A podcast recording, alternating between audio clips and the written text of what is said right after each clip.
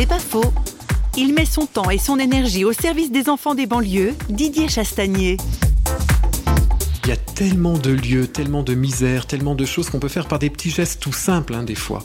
Ne serait-ce que d'aller frapper à une porte, de dire bonjour à quelqu'un, de dire comment ça va. Et eh ben, de faire ces petits gestes de rencontre dans la vie de tous les jours, il y a très peu de monde qui le fait dans les quartiers. C'est souvent parce qu'ils sont désabusés et d'autres encore parce que dans un quartier, c'est souvent chacun pour soi. Et qu'on a peur de parler ne serait-ce qu'aux voisins de la porte. Ça manque de lumière dans la nuit dans ces quartiers. Vous savez, une petite lumière qui vous dit, bah tiens, là c'est allumé, tu peux venir. C'est pas toujours rose, loin de là.